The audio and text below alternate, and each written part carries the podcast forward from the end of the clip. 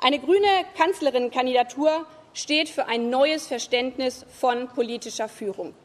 Entschieden und transparent, lernfähig und selbstkritisch.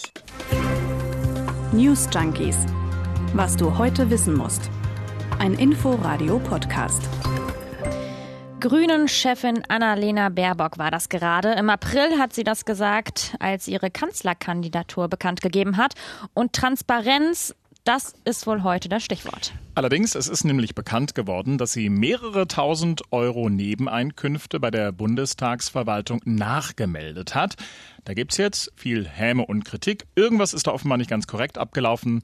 Das schauen wir uns heute genauer an.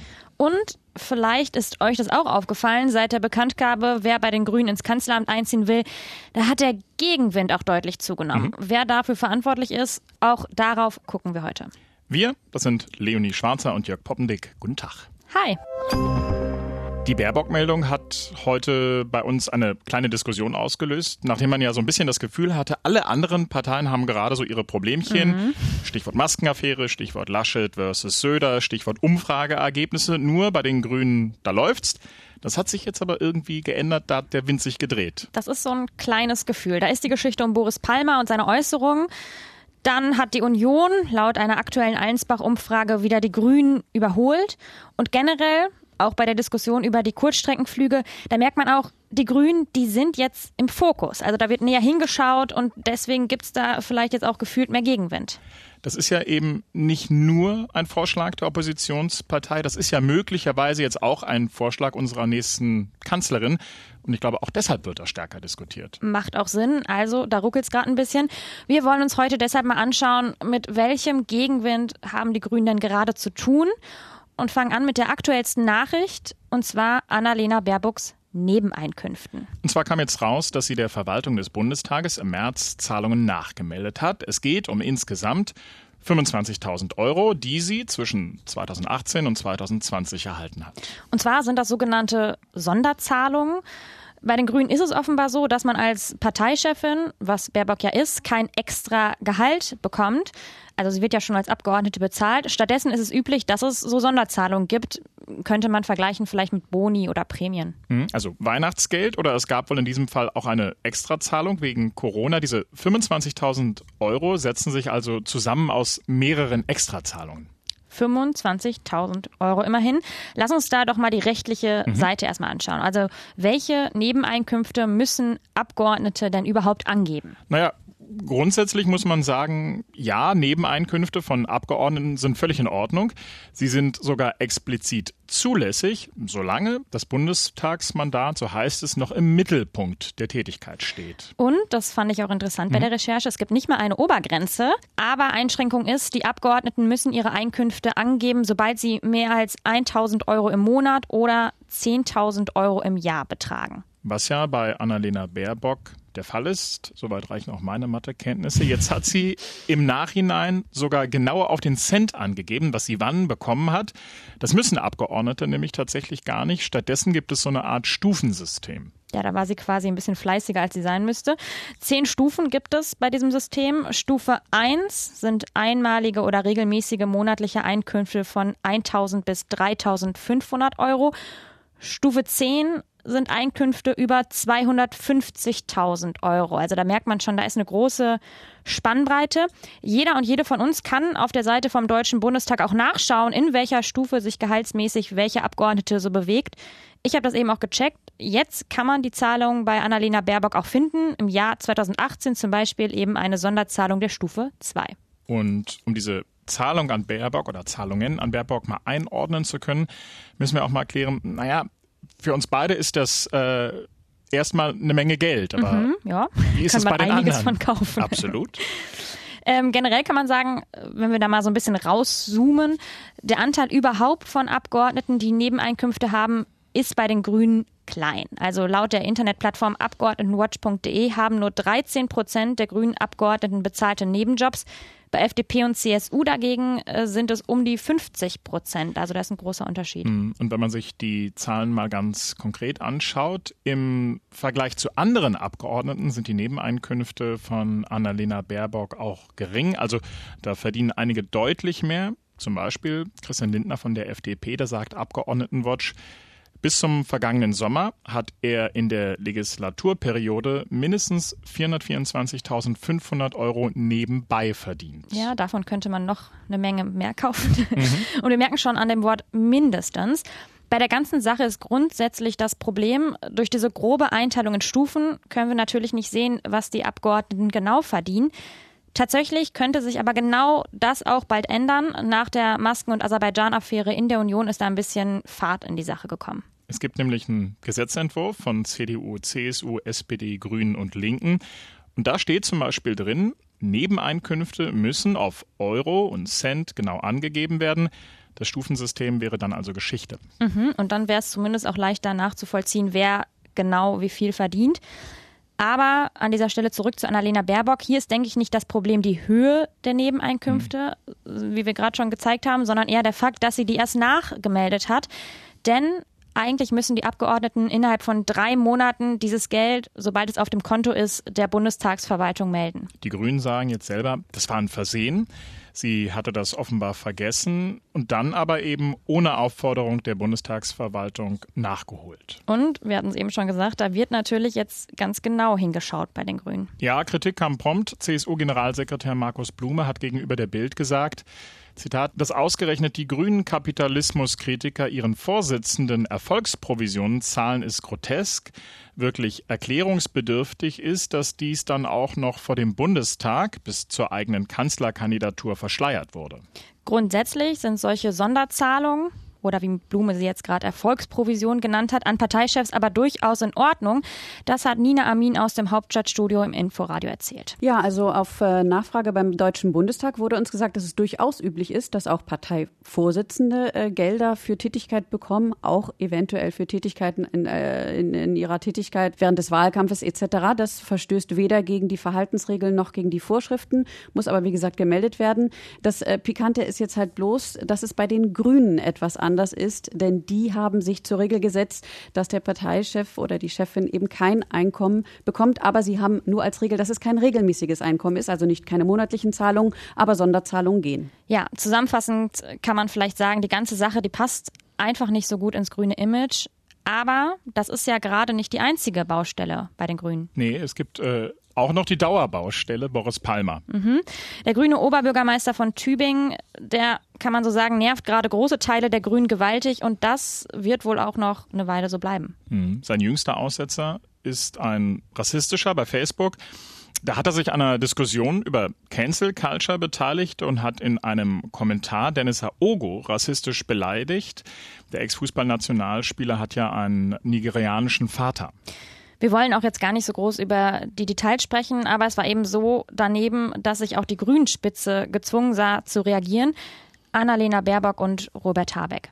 Das ist natürlich alles andere als erfreulich. Wäre super gewesen. Boris hätte einfach geschwiegen oder vielleicht mal zwei Jahre oder zwei Monate vielleicht Facebook-Abstinenz walten lassen. Ich finde, dass diese Äußerung rassistisch ist und wirklich abstoßend ist und dass er sich dafür entschuldigen hätte müssen. Das hat er nicht getan. Deswegen musste ich als Parteivorsitzende klar und deutlich sagen, dass ich diese rassistischen Äußerungen für absolut falsch finde. Wir hatten es ja eben schon mit der Dauerbaustelle. Das mhm. ist ja nicht die erste Entgleisung des grünen Palmers. Wir erinnern uns, zu Beginn der Pandemie hat er beispielsweise Forderungen nach Lockerung damit begründet, man rette in Deutschland gerade Menschen, die in einem halben Jahr sowieso gestorben wären. Oh ja, da gab es dann eben auch einen ordentlichen Aufschrei. Und auf den nächsten wollen die Grünen jetzt aber nicht warten. Also Palmers Landesverband, der in Baden-Württemberg, der hat mit Dreiviertel Mehrheit dafür gestimmt, dass Palmer aus der Partei ausgeschlossen werden soll. Die haben also keinen Bock mehr und das hört man auch sehr deutlich bei dem grünen Ministerpräsidenten Winfried Kretschmann. Solche Äußerungen kann man einfach nicht machen. Das geht einfach nicht. Und ich finde es auch eines Oberbürgermeisters unwürdig, dauernd mit Provokationen zu polarisieren. Und das dann irgendwie als Ironie zu erklären, er ist ja ein Profi, dann weiß man, Ironie funktioniert nie in der Politik. Das geht einfach nicht. Kretschmann bezieht sich da auf Boris Palmers Rechtfertigung. Der hat seinen Kommentar nämlich als politische Satire bezeichnet und er wehrt sich auch gegen die Ausgrenzung. Für die Grünen Bedeutet das, dass jetzt die Schiedsgerichte das Ganze entscheiden müssen? Die Geschichte und damit der Gegenwind für die Grünen ist an der Stelle also noch nicht durch. Ich möchte mich vor einem Parteigericht rechtfertigen. Ich möchte diese haltlosen, absurden Vorwürfe gegen mich endgültig aus der Welt schaffen, denn ich stehe zur offenen Gesellschaft, zur liberalen Demokratie und zu den grünen Grundwerten. Ja, man hört es schon, Palmer wird sein Parteiausschussverfahren nicht einfach so hinnehmen. Da wird es sehr wahrscheinlich weitere Negativschlagzeilen für die Grünen geben. Und solche Verfahren, die können sich über Wochen oder Monate auch hinziehen. Das kann dauern und das jetzt auch noch alles im Wahlkampf. Baerbock hat ja deshalb auch kurz nach der jüngsten Palmer-Entgleisung gleich mal gesagt, es gibt ja deutlich wichtigere Probleme gerade, Corona zum Beispiel und der Klimaschutz. Deswegen ist dieses Thema jetzt nicht das, worum also, ich mir den Kopf zerbreche. Ja, an der Stelle muss man aber sagen, Vorsicht, wenn die Bürgerinnen und Bürger den Eindruck bekommen, eine Partei beschäftigt sich mehr mit sich selbst als mit den Sorgen der Menschen. Das kann dann Stimmen kosten und es kann eben auch für Negativschlagzeilen sorgen. Hm, wir erinnern uns, der Rauswurf des AfD-Rechtsaußen Kalbitz spaltet die Partei bis heute. Mhm. Dann ist ja auch noch das Beispiel die SPD und Sarrazin. Das hat Jahre gedauert, bis dann am Ende die Bundesschiedskommission den Ausschluss des umstrittenen Autoren bestätigt hat. Es kann also sein, dass die Personalie Palmer die Grünen auch noch nach der Bundestagswahl beschäftigen wird. Da ist also Gegenwind, den wir heute immer wieder so schön aufgreifen, vorprogrammiert. Na, und auch die Auseinandersetzung mit grünen Vorschlägen wird rauer. Während früher nicht jede grüne Forderung sofort kommentiert wurde, ist es heute anders. Vor allem, wenn es die Chance gibt, ähm, sich deutlich abzusetzen. Ich finde, ein schönes Beispiel dafür ist beispielsweise die Geschichte mit den Kurzstreckenflügen. Genau, da hat Baerbock ein Interview gegeben in der Bild am Sonntag und da hat sie gesagt, im Falle einer Regierungsübernahme will sie Flugreisen teurer machen, sie will, dass vor allem Kurzstreckenflüge so unattraktiv werden, dass sie dann im Grunde nicht mehr in Frage kommen. Nicht jeder von uns liest ja immer die Bild am Sonntag, deshalb habe ich nochmal nachgeschlagen. Sie hat gesagt, ich zitiere, ich finde es nicht fair, dass mit unser aller Steuergeld das Kerosin subventioniert wird, während Fernfahrten mit der Bahn gerade zu Stoßzeiten teuer sind. Wer als Familie mit dem Zug reist, sollte doch weniger zahlen als für die Kurzstrecke mit dem Flugzeug und ja, Kurzstreckenflüge sollte es perspektivisch nicht mehr geben. So, und nach diesem Interview, und darauf müssen sich die Grünen um Baerbock auch in Zukunft einstellen, da gab es dann jede Menge Gegenwind, nicht nur aus der Politik. Armin Laschet, Kanzlerkandidat der CDU, hat sich geäußert und so ein bisschen im Stile eines Generalsekretärs, also sehr, sehr angriffslustig. Er hat nämlich gesagt, typisch grüne Idee, auf alles, wo man populistisch einwirken möchte, fordert man Verbote. Und er hat gefragt, wie sie das dann rechtlich eigentlich umsetzen will, Frau Baerbock. Scharfe Kritik kam auch vom Verband der deutschen Luftverkehrswirtschaft. Die sagen, Kurzstrecken sind häufig Teil einer internationalen Flugverbindung, bei der Reisende etwa von Berlin über Frankfurt nach Bangkok fliegen. Und sie argumentieren jetzt, dass am Ende trotzdem geflogen würde, nur nicht mehr mit deutschen Fluggesellschaften und in vielen Fällen stattdessen sogar mit Umwegen. Damit es jetzt keine Schlagseite bekommt und sich wie eine völlig abwegige Forderung anhört. Es gab natürlich auch viel Zuspruch und vielleicht mal einen Blick rüber zu unseren Nachbarn nach Frankreich. Die haben gerade Kurzstreckenflüge verboten und zwar dann, wenn eine Zugverbindung existiert, die es möglich macht, das Ziel innerhalb von zweieinhalb Stunden eben mit dem Zug zu erreichen. Und wir halten an der Stelle mal fest, wir bleiben im Flugbild. Die Grünen, die haben eine enorme Flughöhe gerade. Und genau das führt eben dazu, dass der Gegenwind zugenommen hat. Die Menschen, die schauen einfach genauer hin, was die Grünen machen, was die fordern, wie die agieren. Hm. Und die Grünen schaffen sich aber auch selber Gegenwind. Mhm. Sie sind ja per se eine sehr streitlustige Partei. Für Mitte Juni beispielsweise ist ein Parteitag geplant und da soll das Wahlprogramm verabschiedet werden. Sehr schön, wie bildlich wir heute übrigens sind. Mhm. Es, gibt, es gibt einen ersten Entwurf, der kommt vom Bundesvorstand. Teile der Basis fordern jetzt aber weitreichende Änderungen. Es soll rund 3000 Änderungsanträge geben, berichtet der Spiegel. Die kommen wohl zu großen Teilen vom linken Flügel. Und aus dem Bundesvorstand der Grünen heißt es, dass man viele Diskussionen nicht öffentlich führen will. Da fürchtet man offenbar ja, dass allzu radikale Debatten und Forderungen sich möglicherweise negativ auswirken könnten im Hinblick auf die Wählergunst. Wir fassen zusammen, es wird spannend in den kommenden Wahlkampfwochen, wie die Grünen umgehen mit dem Druck von außen, aber auch mit dem Selbstgemachten. Leonie, ich lerne ja hier jeden Tag dazu bei den News Junkies. Sehr schön. Heute habe ich gelernt, was eine Destroy-Station ist. So werden bei Amazon nämlich die Arbeitsplätze bezeichnet, an denen original verpackte Produkte für die Vernichtung aussortiert werden. Das ist eine Geschichte, die unsere Kollegen vom NDR zusammen mit der Zeit und Greenpeace recherchiert haben.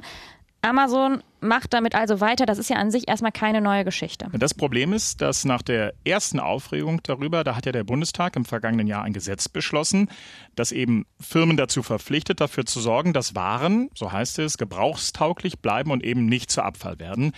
Medienberichten zufolge wurde das Gesetz mangels notwendiger Verordnung bisher nicht umgesetzt und deshalb macht es Amazon also weiter. Mhm.